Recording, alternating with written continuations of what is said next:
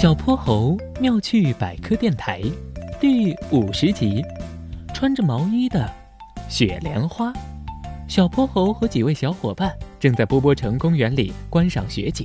哼哼猪这时忽然闻到有一阵花香飘了过来，他眼珠咕噜一转，跳到了小泼猴面前。小泼猴，小泼猴，我出个谜语给你猜，怎么样？小泼猴心里暗想。看来哼哼猪今天是有备而来啊！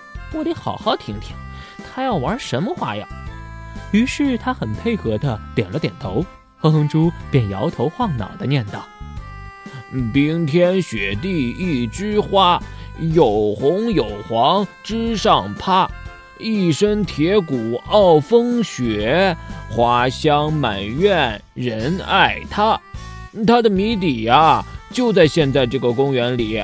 嗯，就看你猜不猜得到哟。说完，他得意洋洋地看着小泼猴。小泼猴啊，在听到第二句的时候，就已经猜到哼哼猪谜语的答案了。但他为了不扫哼哼猪的兴，于是装出了冥思苦想的样子。嗯嗯嗯嗯嗯，呃，猜不出来吧？我告诉你啊，是梅花，梅花才会在冰天雪地里开花呢。它是地球上最不怕冷的花呢，好吧。小泼猴做出一副如梦初醒的样子。对呀，对呀，我怎么没有想到，原来是梅花啊！哼哼猪听了更加得意了。这个时候，小泼猴却换了一副故作正经的口气说道：“不过啊，哼哼猪，你有所不知，能在冰天雪地里开花的可不只是梅花呀，而且我还可以附送你一个小知识哦。”地球上最不怕冷的花不是梅花，而是雪莲花。它在零下二十度的时候还能开花呢，比今天可要冷多了呢。啊，零下二十度，那不早冻成冰棍了吗？哼哼猪满脸不可思议的表情。嘿嘿，不会的，雪莲的叶子贴着地面生长，上面长满了白色绒毛，就像穿了一件大毛衣，可以帮它抗风保暖防寒。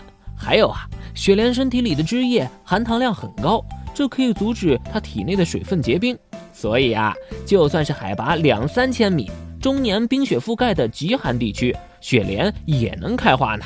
哦，对了，跟有黄有红的梅花比起来，雪莲的花一大朵一大朵，花瓣晶莹透明，开在雪山的岩缝和石壁上，看上去可圣洁了。